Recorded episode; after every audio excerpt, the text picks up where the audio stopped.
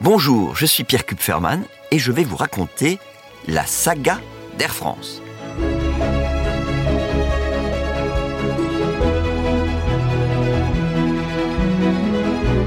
La saga Air France, Pierre Kupferman, premier épisode. Comment Air France a raccourci le temps. Nectar Bravo, altitude de sortie 3000 pieds, cône de coca. Autorisé à décoller immédiatement. Ok, nous décollons. Pareil Aéroport du Bourget, 10 octobre 1933. Il est 16h. Pierre Cotte, nommé au tout début de l'année ministre de l'Air par Édouard Daladier, prend la parole devant 3000 invités. Derrière lui, des dizaines d'avions alignés. Pierre Cotte explique devant les caméras ce qu'il attend d'Air France, la nouvelle compagnie nationale qui est le fruit de la fusion de quatre compagnies françaises, dont les puissantes Air Orient et Air Union. Une fusion qui doit permettre à la France de se mettre au diapason des pays qui, depuis des années maintenant, ont leur compagnie nationale. L'Allemagne, la Russie, les Pays-Bas. Pierre Cotte souhaite qu'Air France défende, je cite, l'intérêt général, unisse toutes les bonnes volontés, les intelligences et les moyens matériels. La nouvelle compagnie nationale maintiendra à la fois l'harmonie des relations entre les peuples et servira à l'extérieur le prestige du pays. Air France hérite des flottes de ses quatre parents. 259 avions, une trentaine de modèles différents. C'est évidemment trop, il faut rationaliser la flotte, d'autant que certains modèles sont vraiment obsolètes. Ils ne peuvent accueillir pas plus de 4 passagers et leur vitesse ne dépasse pas les 160 km/h. Mais les progrès en la matière vont être lents. Avant la Seconde Guerre mondiale, le voyage par avion est évidemment plus rapide que par bateau, que par la route ou que par le chemin de fer, mais ça reste quand même une expédition. Extrait d'un article publié dans le Nouvelliste d'Indochine, un hebdomadaire lu par les Français de cette vaste colonie, considérée à l'époque comme la perle de l'Empire. À partir du mois d'avril, le service France-Indochine de la compagnie Air France sera notablement accéléré. En effet, le nouvel horaire prévoit un temps de voyage de 6 jours et demi. Le service quittera Marseille comme actuellement le jeudi à l'aube pour arriver à Saigon le mercredi vers 10h30. Cette accélération de l'horaire a été rendue possible par la création d'un terrain d'atterrissage à Tripoli, en Syrie, où les passagers s'embarquent sur un hydravion quadrimoteur. Jusqu'à présent, les passagers débarquaient de l'avion à Damas et, pour gagner Tripoli, devaient parcourir en automobile plus de 200 km à travers les monts du Liban. La mise en service d'avions modernes, plus rapides, permet d'arriver plus tôt, chaque soir, à l'escale. 17 escales donc avant d'arriver à Hanoï. Naples, Corfou, Athènes, la petite île de Castellorizzo face à la côte turque, Tripoli, Damas, Bagdad, puis les villes iraniennes de Bouchir et Jask. L'avion doit ensuite traverser le, le vaste empire britannique des Indes, Karachi, Jodhpur, Allahabad, Calcutta, Akiab, Rangoon. Encore une escale à Bangkok et puis enfin les passagers arrivent à destination Saigon et plus loin Hanoï. Les avions qui desservent cette ligne impériale, c'est son nom officiel, partent donc de Marseille. L'aéroport de Marignane est le point de départ des vols vers l'Orient, mais aussi vers toutes les villes d'Afrique desservies par Air France. Pour les vols transatlantiques, en revanche, les départs se font de Toulouse et pour se rendre par avion dans les principales villes d'Europe, Air France embarque ses passagers au Bourget.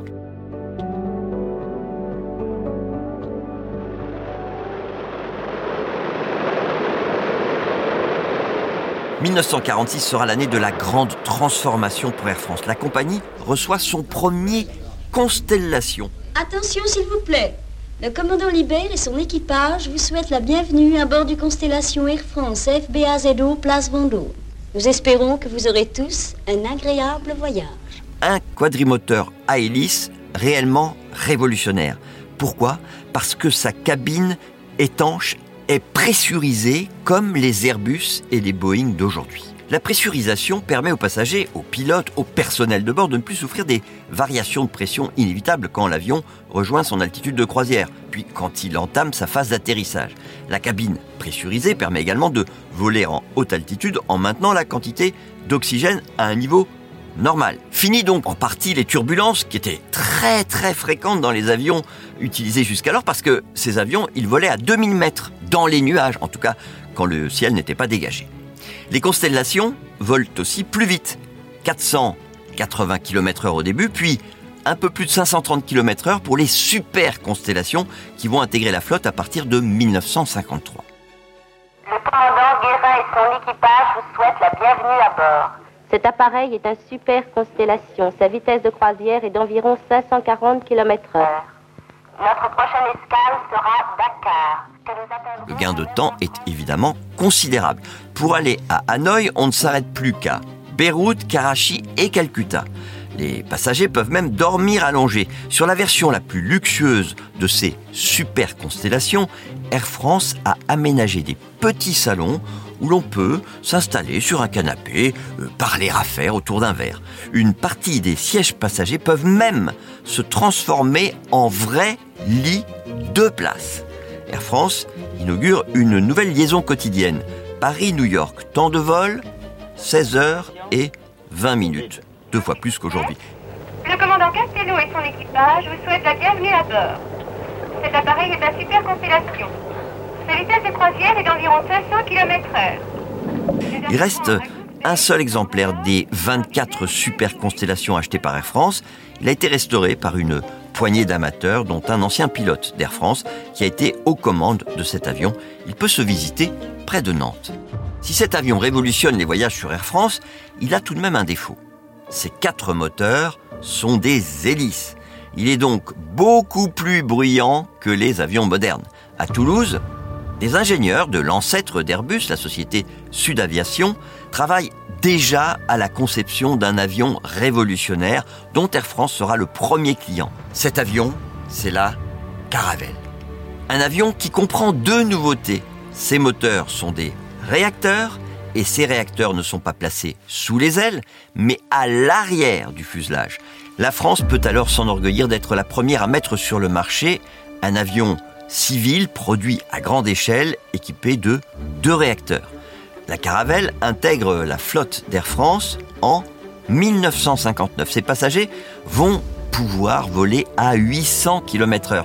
L'autre particularité de cet avion Made in France, c'est aussi l'électronique de bord. Les pilotes peuvent décoller et atterrir de manière totalement automatisée sans être gênés par les conditions météo.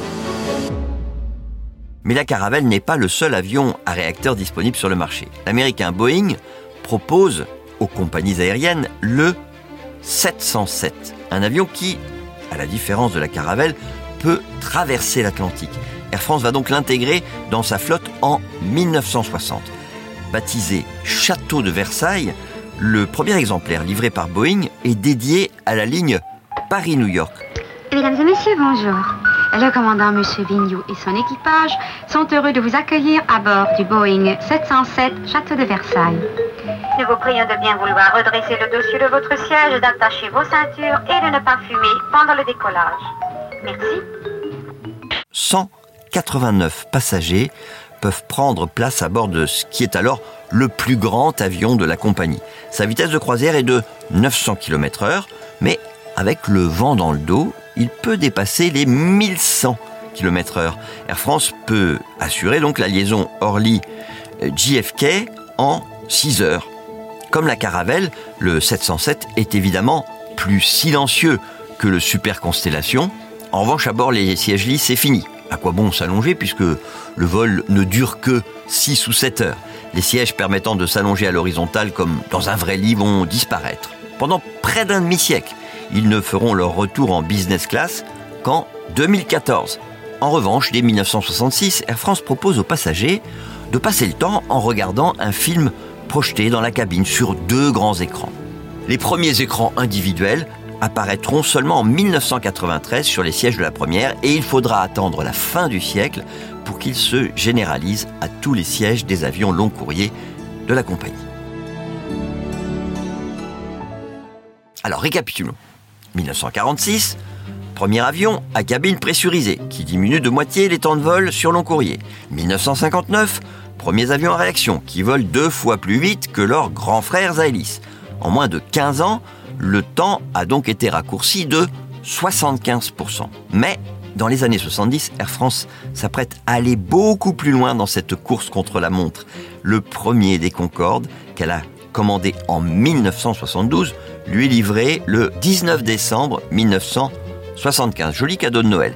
Mise en service sur la liaison Paris-Rio en janvier, l'avion supersonique franco-britannique vole plus haut, 18 000 mètres et beaucoup plus vite. Mach 2, c'est-à-dire deux fois la vitesse du son, 2200 km/h. De quoi se rendre de Paris à New York en 3h30. Autrement dit, une nouvelle fois, le temps de voyage est quasiment divisé par deux. Mais l'aventure Concorde, on en reparlera dans un autre podcast, prendra fin en mai 2003, quelques mois avant euh, le 70e anniversaire de la compagnie. Raccourcir le temps ne sera plus la priorité. La dérégulation du transport aérien qui a été engagée 25 ans plus tôt aux États-Unis, les comparateurs de prix en ligne, les investissements massifs des compagnies à bas coût ont changé la donne. Air France n'a pas le choix. Il faut s'adapter, baisser le prix des billets, multiplier les gros porteurs, les aménager pour transporter jusqu'à plus de 500 passagers. Les plus gros Boeing 747 en étaient capables dès les années 80. Les A380 d'Airbus prendront le relais à partir de 2009. Mais ces géants des airs ont quand même un défaut. Avec leurs quatre moteurs, ils consomment trop de carburant. La pandémie de Covid signe leur arrêt de mort, car l'air du temps a encore changé. Au sortir de la plus grande crise jamais traversée par les compagnies aériennes, la priorité change à nouveau. On rentre dans l'ère de la sobriété. Air France s'impose un nouveau challenge, réduire ses émissions de CO2 de 12% d'ici à 2030. Des avions moins gourmands doivent progressivement remplacer les plus gourmands. L'ère du temps raccourci, c'est vraiment fini. Il n'y aura pas de Concorde saison 2.